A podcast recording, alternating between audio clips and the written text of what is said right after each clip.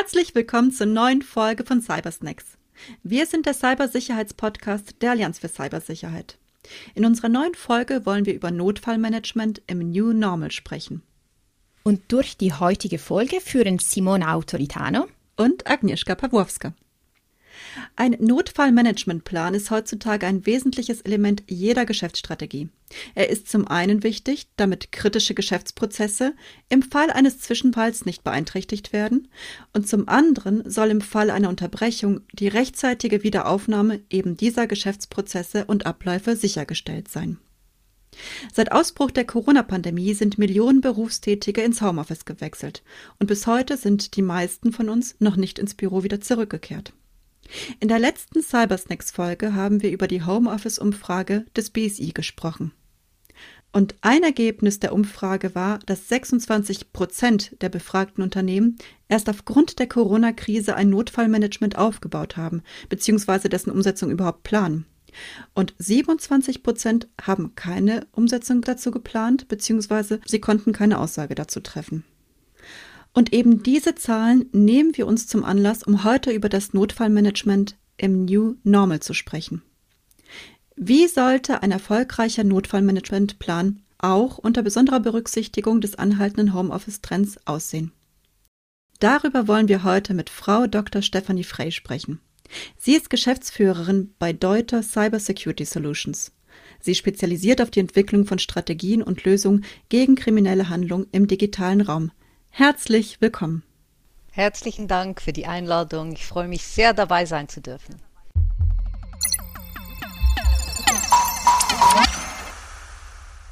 Frau Dr. Frey, bevor wir über die aktuelle Situation sprechen, also darüber, wie wir jetzt seit einem Jahr arbeiten, nämlich im Homeoffice, beginnen wir mit einer grundsätzlichen Frage.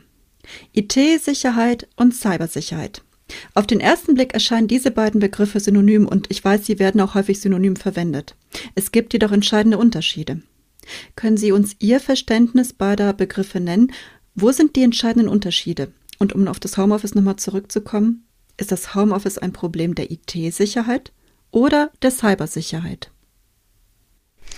Ja, herzlichen Dank für diese Frage. Die ist nämlich wirklich entscheidend. Das ist der zentrale Punkt, warum es beim Notfallmanagement eben nicht so funktioniert, wie es funktionieren sollte oder wie man sich das vorgenommen hat.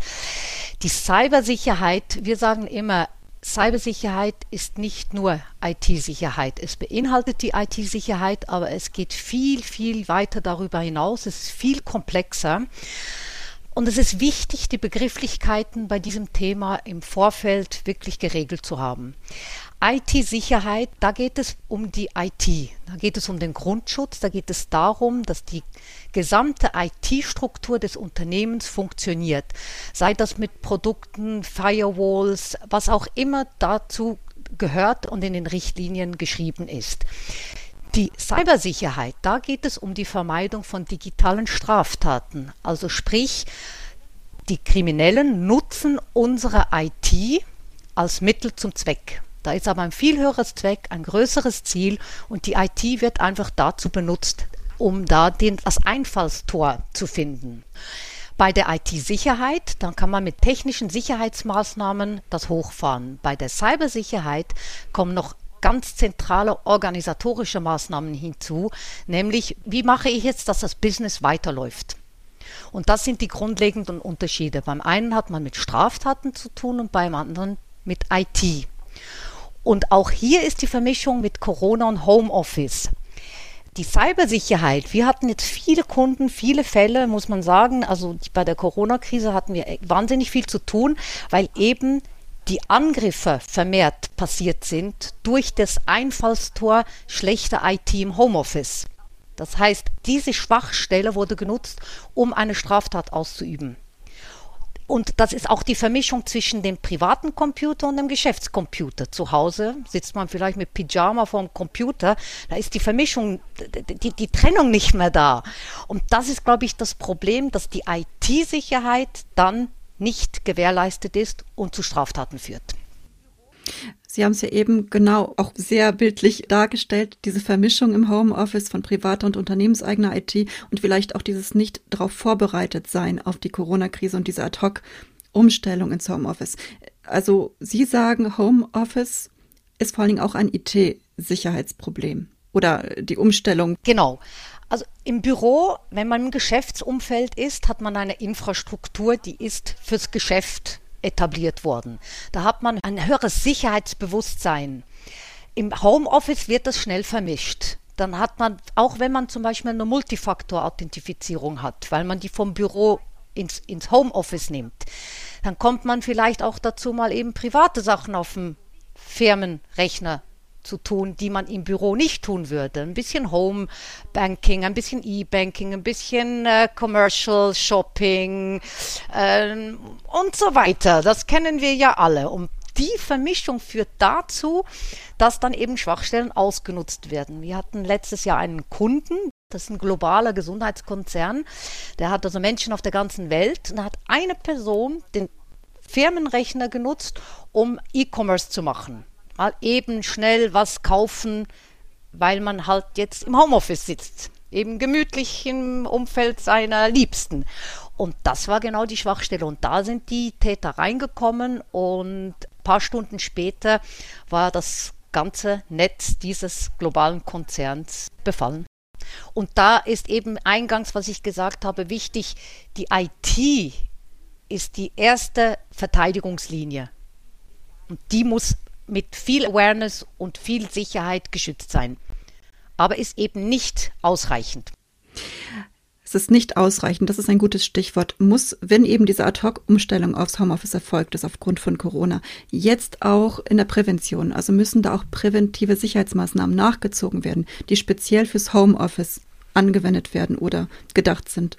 Ich glaube, es ist nicht eine Frage speziell für Homeoffice. Es, es sind zwei Sachen. Sie sagen es richtig. Also ganz klar, man muss zusätzliche Maßnahmen natürlich einführen. Es ist aber auch ein Umdenken wichtig, eine gewisse, eine gewisse Awareness. Es gibt ja verschiedene Möglichkeiten. Es gibt die Awareness-Schiene, dass man die Menschen darauf aufmerksam macht, was Schwachstellen sein könnten hofft, dass das dann implementiert wird, oder man macht es mit mehr drakonischen Maßnahmen, dass gewisse Anwendungen im Homeoffice nicht mehr möglich sind. Also im Sinne einer Zero Trust, dass das überhaupt gar nicht mehr funktioniert, dass man keine Dokumente ausdrucken darf auf dem Drucker zu Hause, dass man Drucker nicht an das Firmennetz an hängen darf, weil das sind eben Sachen, die passieren im Homeoffice. Da wird eben mal schnell der Home-Drucker installiert, damit man auch schön drucken kann, weil man die Papiere auch lesen möchte. Das sind Schwachstellen, das darf da nicht passieren. Also entweder man macht das durch eine Awareness-Kampagne der Mitarbeiter oder durch drakonische Maßnahmen, wie ich vorher gesagt habe.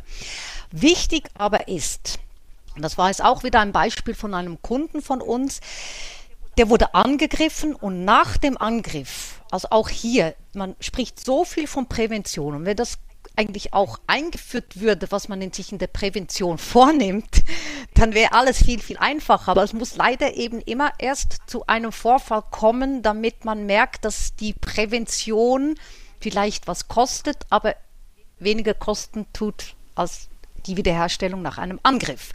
Also dieser Kunde von uns, der wurde angegriffen und er hatte ganz viele Sicherheitsmaßnahmen, Zertifizierungen, die, die, hat, die hatten die nicht. Das ist ein kleines mittelständisches Unternehmen, hat aber ganz, ganz wichtige Kunden.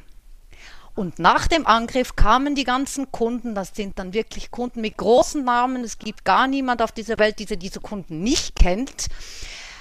Und die haben dann gefordert, ja, warum hat es da keine ISO 27001? Warum hat es da keine Datenschutzgeschichten? Warum sind diese ganzen Sicherheitsaspekte als Grundschutz was ja auch beim BSI wunderbare Dokumentationen gibt. Man kann sich dort wirklich für den ganzen Grundschutz einbetten.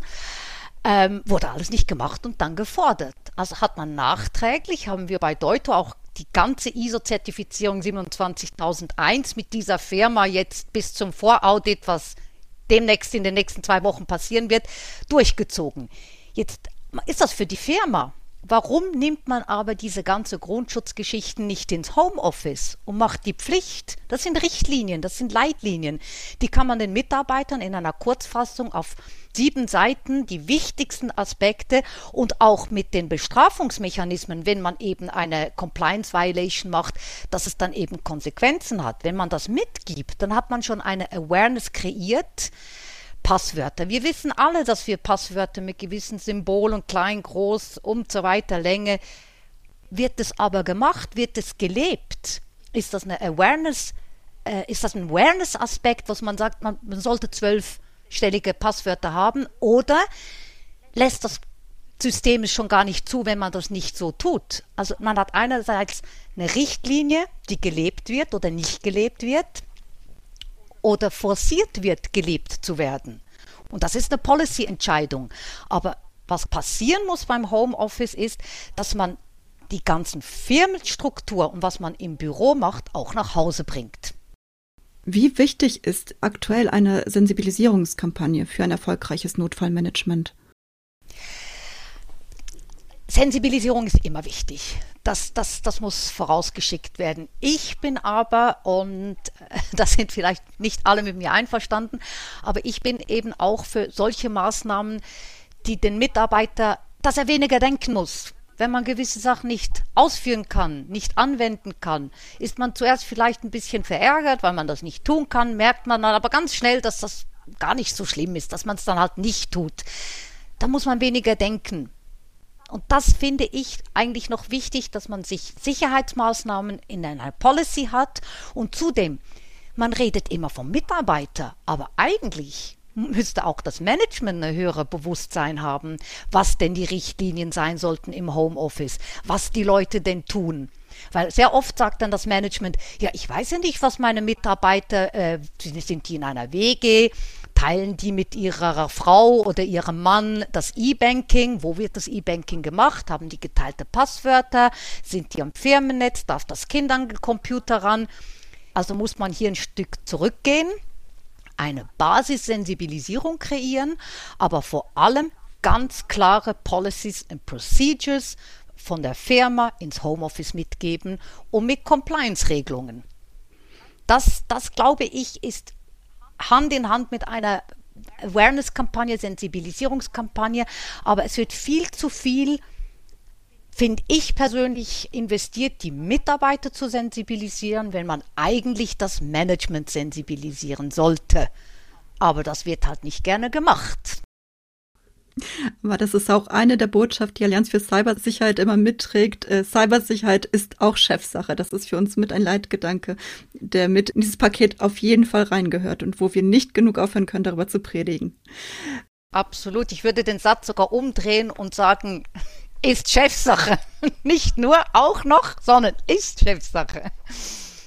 Absolut. Wie hat denn Corona das Homeoffice und diesen Teil der Prävention, das Notfallmanagement genau beeinflusst? Sie haben ja schon sehr klare Forderungen gestellt. Sehen Sie da Entwicklung in dem Bereich? Ich glaube, es ist ganz wichtig, dass wir auch hier mit den Begrifflichkeiten vorsichtig sind.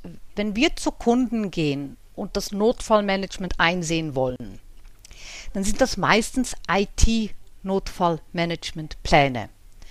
Also auch hier von den Zahlen her kann man sagen, sehr, sehr viele haben überhaupt kein Notfallmanagement. Der andere Teil hat ein Notfallmanagement, das ist aber ein IT-Notfallmanagement. Was die wenigsten haben, ist ein Notfallmanagement für den Cybervorfall. Also sprich, wenn ein Cyberangriff passiert ist, wenn die ganzen präventiven Maßnahmen nicht gegriffen haben von der IT und dann sind wir im Geschäftsfeld. Also das Business funktioniert nicht mehr. Alles ist lahmgelegt und jetzt kommt der Notfallplan, das Geschäft aufrechtzuerhalten das tägliche Leben des Geschäftes aufrechtzuerhalten. Wie kann ich denn noch meine Kunden beliefern mit meinem Kerngeschäft, wenn die IT nicht mehr funktioniert? Das ist ein anderes Notfallmanagement als das IT-Notfallmanagement, weil sehr oft wissen die ITler ganz genau, was zu tun ist. Das Instant Handling ist eigentlich sehr oft auch bei uns im Krisenmanagement das kleinste Problem. Die kommen rein, die wissen, was sie mit der IT tun sollen, wie sie die wiederherstellen können. Die IT. Aber wie man das Business wiederherstellt, die Kettenreaktionen, die ganzen organisatorischen Maßnahmen, die nicht greifen, weil es keine Policies and Procedures implementiert hat, weil die Rollenverteilungen nicht da sind, weil man keine SLAs hat mit Dienstleistern, die dann kommen und helfen, weil die Kommunikation nicht geregelt ist. Das sind Notfallpläne, die nach dem Angriff auf Ebene Geschäft Aufrechtserhaltung. Das ist zentral und da müssen wir uns viel, viel schärfer abgrenzen, weil das ist genau der Punkt, wo Firmen nicht mehr weiter wissen, wenn sie angegriffen worden sind, weil eben das Notfallmanagement fürs Business nicht zieht. Verstehe. Wir haben eingangs ja schon über die BSI Homeoffice Umfrage gesprochen und in dem Bereich haben wir die Frage nach dem Notfallmanagement im Unternehmen auch gestellt. Die Zahlen waren so, dass von 1000 befragten deutschen Unternehmen 47 Prozent der Unternehmen bereits vor der Corona-Krise das Notfallmanagement implementiert haben und während der Krise 26 Prozent es planen oder bereits umgesetzt haben, nur aufgrund von Corona. Aber auch 27 Prozent der Unternehmen haben noch kein Notfallmanagement implementiert und planen es auch nicht. Wie bewerten Sie diese Zahlen? Erstaunt mich überhaupt nicht diese Zahlen weil das ja auch ein Geschäftsfeld ist von uns, diese Prävention anhand von Security Reviews für Firmen anzubieten. Und sehr oft wird das gar nicht angenommen, weil man sagt, der Notfall passiert ja gar nicht. Wird schon, wird schon funktionieren, wird, wird nicht passieren. Wenn der Notfall dann eintritt, wenn die Krise dann da ist, dann schreien alle und sind ganz unglücklich und sagen, hätte ich doch. Aber dieses Risiko, dieses Risk Appetite, nehmen die Firmen, also ich finde es schon ziemlich gut, dass die Zahlen so herausgekommen sind, wie sie herausgekommen sind, weil ich hätte das viel, viel höher erwartet. Diejenigen, die es nicht haben. Und ich bin auch ganz sicher, dass wenn Sie mit diesen Zahlen reden, Corona, äh, vor Corona, während Corona, das sind Notfallmanagement, die sind auf die IT bezogen. Ich bin überzeugt, dass das nicht ein Notfallmanagement ist, dass die Business Struktur, das Krisenmanagement im Unternehmen tangiert, sondern wirklich die IT. Und auch hier müsste man das ein bisschen schärfer trennen, denn ja, durch das Notfallmanagement für die IT ist die Einfallspforte geringer für die Angreifer, dann sind wir schon ein bisschen sicherer unterwegs. Aber es reicht halt bei weitem nicht aus. Und es ist sehr oft eben der Fall, dass man hofft, dass nichts passiert. Und die Prävention kostet viel Geld. Und das will dann keiner tun, weil er das, das Endziel nicht sieht. Der sieht ja gar nicht, was alles passieren kann, wenn so ein Angriff passiert. Die ganzen Kettenreaktionen, die Schnittstellen, die man nicht gekannt hat. Also ich gebe jetzt mal ein Beispiel. Bei so einem Angriff für diesen großen Konzern, da haben die mal ein paar Tage gesucht, wo dieser Server überhaupt steht. Die wussten nicht mal, wo der steht. Also das gehört ja auch in eine Prävention rein, eine Bestandsaufnahme zu machen, herauszufinden, welche kritischen Anwendungen, welche sind die Kronjuwelen und wenn etwas ausfällt, was sind die Kettenreaktionen, die dann dazu führen, dass viele Elemente, die man nicht berücksichtigt hatte, auch nicht mehr funktionieren.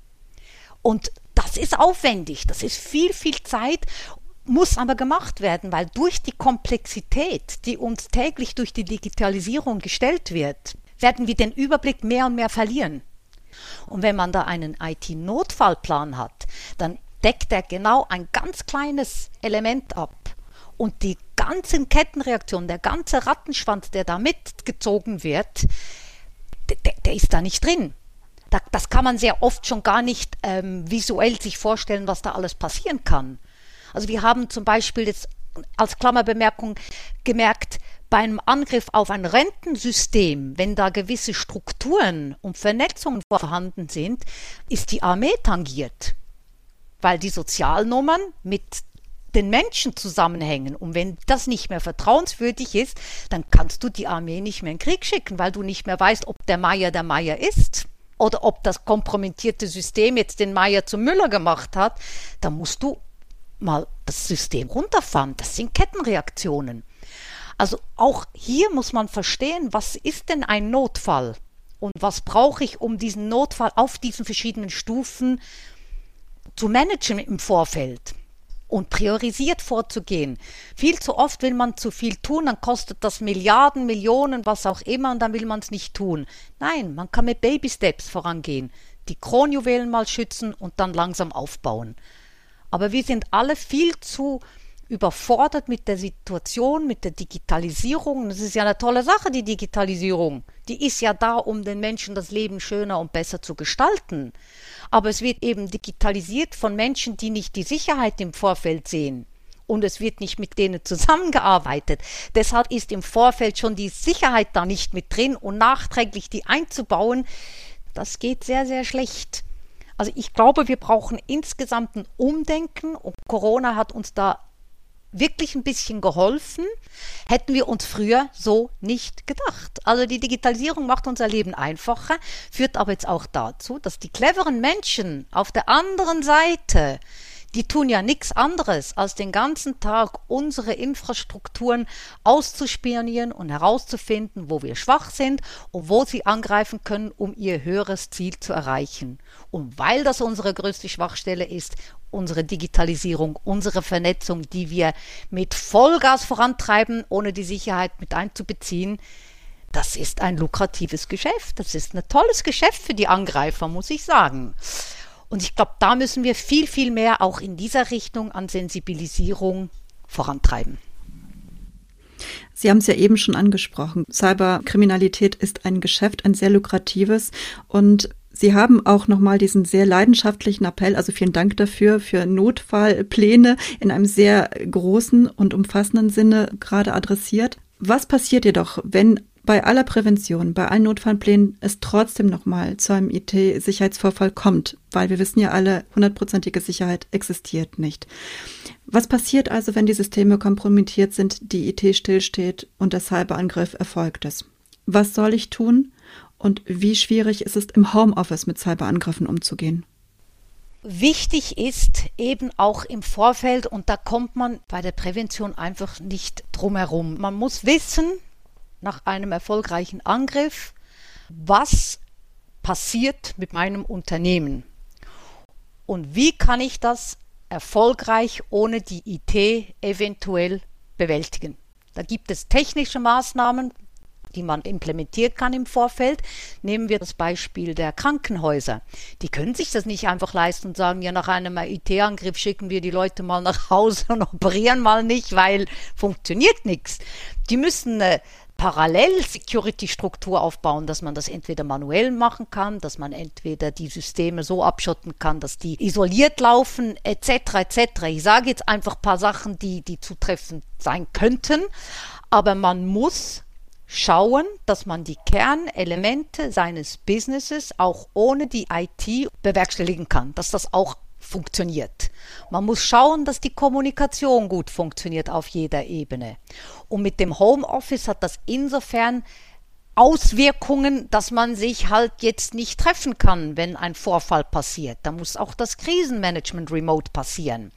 Also dann kann man den Krisenstab nicht einberufen und sich da im Secret Room treffen, im War Room treffen und, und dort die Krise bewältigen. Das ist jetzt halt auch dezentral geführt, weil wir im Homeoffice sind. Das wissen wir aber schon seit einem Jahr. Das kann man auch dementsprechend dann einläuten und sagen, jetzt kreieren wir diese Remote-Strukturen, um im Falle des Falles auch ready zu sein. Aber das funktioniert ja schon beim physischen nicht so richtig, weil die Rollen nicht richtig verteilt sind, weil die Responsibilities nicht richtig verteilt sind, weil man zu groß ist, weil man zu dezentralisiert schon im Unternehmen ist, dass wenn die Krise passiert, schon den Krisenstab Stab zusammenzurufen physisch ein Problem ist, remote noch viel mehr. Also das müsste auch getestet werden. Und das New Normal, Sie haben das ja auch schon erwähnt, das New Normal ist die remote Lebensweise. Also müssen wir jetzt uns einfach wegziehen und sagen, das ist unsere Realität schon seit über einem Jahr. Wir leben so. Also müsste man doch jetzt schon mal Notfallpläne im Unternehmen etablieren, die genau auf das ausgerichtet sind, dass man eben jetzt remote das Ganze tut. Das ist die neue Realität. Das wird nicht weggehen. Und ich glaube, wir, wir, wir ziehen viel zu spät am richtigen Strang und warten viel zu lange, bis irgendwie etwas wirklich Großes passiert, dass alle im Boot sitzen. Das muss aber nicht sein, weil wir alle sind Teil eines größeren Puzzles und müssen jetzt da unseren Teil auch leisten. Und ich glaube, daran liegt es. Wir haben auf der anderen Seite bei dem so motivierte Menschen, die leben dafür, zu gucken, wie sie ihre Ziele erreichen können durch unsere Schwachstellen. Und wenn wir einen Zehntel unserer Energie investieren würden, um mit gleich viel Motivation und Power das Gleiche zu tun wie die Verbrecher für unsere Sicherheit, glaube ich, würde es besser funktionieren.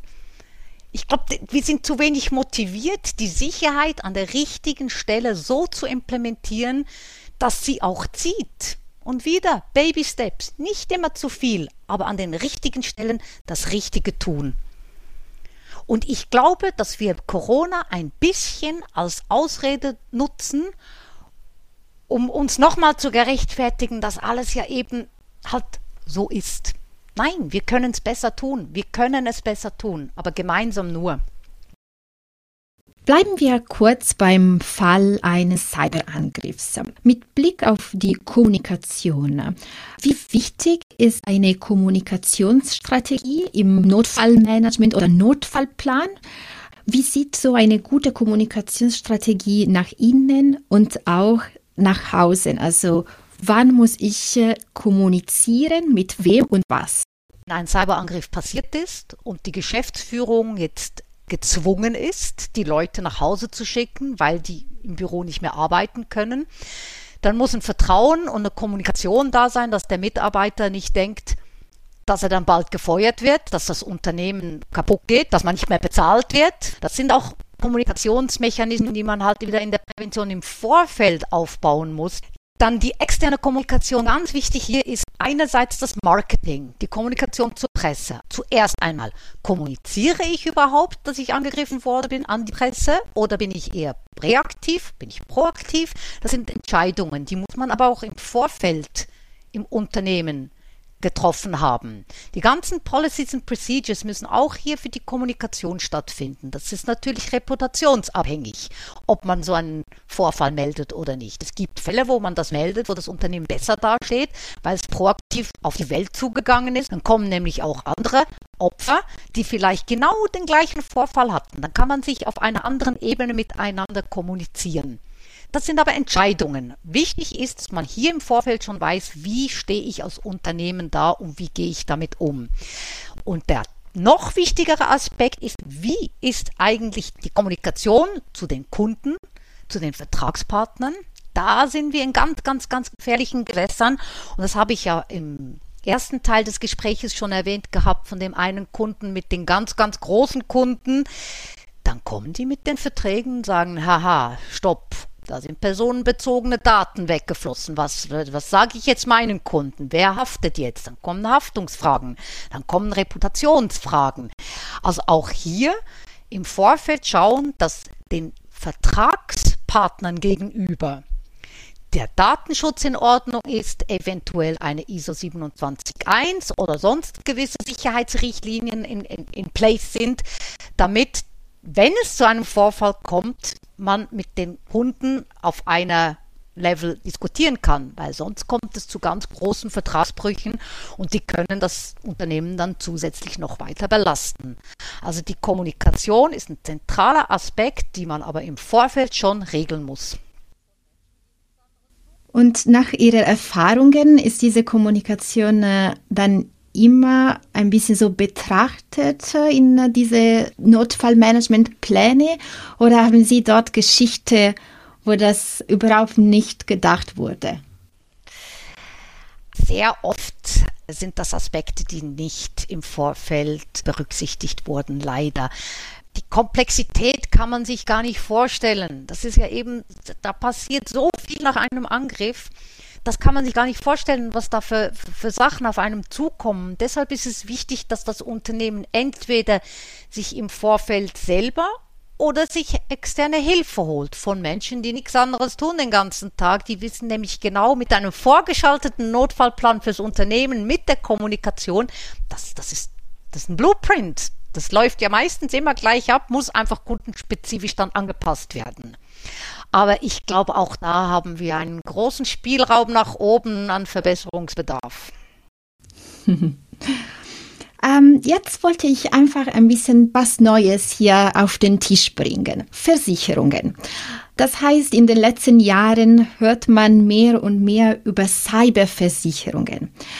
Was ist Ihrer Meinung nach die Funktion einer Cyberversicherung und äh, wie ist hier der Zusammenhang mit Cyberversicherung und Cyberangriff und Notfallmanagement und Notfallplan. Das heißt, wie kann die Versicherung oder ob überhaupt kann Unternehmen so mit diese Herausforderungen unterstützen? Also das zentrale Element einer Cyberversicherung ist, Unternehmen in der heißen Phase des Krisenmanagements und in der Wiederherstellung finanziell zu unterstützen. Das ist sehr oft nach einem Cyberangriff sind Unternehmen, insbesondere mittelständische Unternehmen, nicht in der Lage, das finanziell zu tragen. Und das muss nicht sein, weil jeder kann ein, ein Opfer eines Cyberangriffes werden. Es ist einfach wichtig im Vorfeld, wie wir alle auch Gesundheitsversicherungen haben, Autoversicherungen haben, Hausratsversicherungen haben. Das sind präventive Maßnahmen mit einer Projektierung auf was eventuell passieren könnte. Unsere Erfahrungen sind zum Beispiel, dass die 168 Stunden nach einem Angriff, das ist die heiße Phase, mehr oder weniger. Die Phase der Wiederherstellung, die muss gedeckt sein und Wichtig bei der Versicherung ist auch, und ich glaube, das ist eine große, große Herausforderung, aber auch eine Chance für Unternehmen. Durch das Risikoprofil vor der Versicherung kann man die Firma einschätzen, wie groß ist das Risiko für die Versicherung, dieses Unternehmen überhaupt zu versichern. Wenn man sieht, dass da die Sicherheitsmaßnahmen nicht auf dem Level sind, die man sich wünschen würde, gibt es nämlich zwei Wege. Man macht eine hohe Versicherungspolice die lohnt sich dann aber eventuell nicht so unbedingt, weil sie dann zu hoch ist. Oder man unterstützt das Unternehmen dabei, diese Sicherheitsmaßnahmen, um auf den gesunden Level einer Versicherbarkeit zu kommen, zu implementieren. Und dann hat das einerseits das Unternehmen seine Sicherheit erhöht, hat aber auch die Genugtuung, dass man weiß, dass die Versicherung dann zahlt, wenn es passieren sollte. Also ist eigentlich dann allen gedient. Es ist nicht nur, wenn es passiert, wird gezahlt, sondern man sagt, wir zahlen, aber du musst ein bisschen was tun vorher, damit dein Risiko gesenkt wird. Ich vergleiche das immer mit Rauchern. Wenn ein Raucher sich eine Gesundheitsversicherung holen will, dann zahlt er auch mehr. ist so. Wenn er aufhört, dann fällt das wieder. Speziell je länger der da aufgehört hat, dann senkt sich diese Police. Und das ist bei der Cyberversicherung nicht anders. Wir sind gerade im Aufbau, also eigentlich abgeschlossen, unsere Cyber Emergency and Coordination Center. Und da ist die Cyberversicherung wird mitgeliefert und genau durch die Senkung des Risikoprofils. Und wenn es dann trotzdem zum Vorfall kommt, dann kriegst du das ganze Krisenmanagement finanziert. Und das, glaube ich, ist auch die Zukunft für Unternehmen und uns. Und eine Erhöhung der Sicherheit. Super, vielen Dank. Wir haben so viele verschiedene Aspekte erwähnt in unserem Gespräch. Vielleicht können Sie für uns noch einmal zusammenfassen, wie sieht ein erfolgreicher Notfallplan aus und um mit einer positiven Note unsere heutige Folge zu schließen, haben Sie Notfallplan Erfolgsgeschichte für uns, die Sie mit uns teilen möchten. Also ganz, ganz wichtig ist, dass wir uns im Klaren sind, dass heute in dieser Welt, in der wir leben, alles möglich ist. Es ist wirklich alles möglich. Also man muss sich versuchen, auch mental auf das Allerschlimmste vorzubereiten. Das Unvorhergesehene in den Plänen drin haben. Die Kettenreaktionen vorauszusehen. Für die Kettenreaktionen zumindest für die kritischen, ganz kritischen Prozesse und Systeme im Unternehmen Pläne zu haben. Und für die anderen auch die Pläne schon vorzubereiten, einzuläuten für die Zukunft. Erfolgreiches Notfallmanagement ist out of the box denken, ein bisschen mutiger sein, offener und etwas nicht zu haben, heißt nicht, dass man keine gute Security hat. Das ist auch etwas. Eine Kritik auf, das, auf die Sicherheit ist nicht, dass man schlecht ist, sondern Man kann es einfach besser machen. Das heißt aber, es ist nicht schlecht. Und ich glaube, da sind wir ein bisschen zu feinhäutig in dieser Welt, dass man immer denkt, man wird kritisiert. Nein, es geht darum, die gesamte Sicherheit von allen vernetzten Unternehmen dieser Welt sicherer zu gestalten. Und zum Erfolgsmodell der eine Kunde, das ist ein ganz motivierter Geschäftsführer, der hat klare Ideen, klare Linien. Bei der Erpressung hat er gesagt, ich zahle nie. Da musste man nicht diskutieren. Er hat gesagt, mein Business kann untergehen, ich zahle nicht. Ich lasse mich nicht von Menschen auf dieser Welt nötigen, was zu tun. Hat den Krisenmanager reingeholt, hat eine klare Linie verfolgt und vor allem zugehört. Er hat alles entgegengenommen, hat auch Geld in die Hand genommen, hat nicht gezahlt und heute ist das Unternehmen wirklich gut unterwegs. Er ist ISO 27001 zertifiziert, hat einen Datenschutz nach DSGVO, hat keine Kunden verloren. War eine anstrengende Übung, muss ich sagen, weil wir die ganzen Kunden glücklich stellen mussten. Wir mussten die Verträge umschreiben. Hat alles funktioniert und heute ist das ein Unternehmen, das durch die Krise durchgesegelt ist ohne Versicherung. Heute haben sie eine Versicherung, aber damals hat es keine Versicherung gehabt. Das war halt mal im Tal unten, jetzt sind sie wieder oben und ich glaube, das ist für mich ein wahnsinnig tolles Beispiel von Mut und Offenheit. Und ich glaube, das ist für die Zukunft eigentlich der Weg. Und eben solche Geschichten müsste man mehr teilen und nicht sagen, das ist ein Opfer, weil er keine gute Sicherheit gehabt hat oder das Krisenmanagement schlecht gemacht hat oder keine Dokumentation gehabt hat. Nein, dumm gelaufen, guter Angreifer und heute ist das Unternehmen besser, als es vorher war. Und mit dieser positiven Note, denke ich, können wir wirklich wunderbar unsere Folge für heute abschließen. Ich hoffe, danke. Also vielen Dank auch von meiner Seite für das wirklich interessante Gespräch. Ja, danke euch für die tollen Fragen. Wir sind jetzt am Ende. Sie haben Lob, Kritik und Anregung für uns? Dann schreiben Sie uns gerne an info at cyber-allianz.de oder Sie erreichen uns auch auf Twitter unter at cyberallianz. Vielen Dank fürs Zuhören, bis zum nächsten Mal und bleiben Sie cybersicher.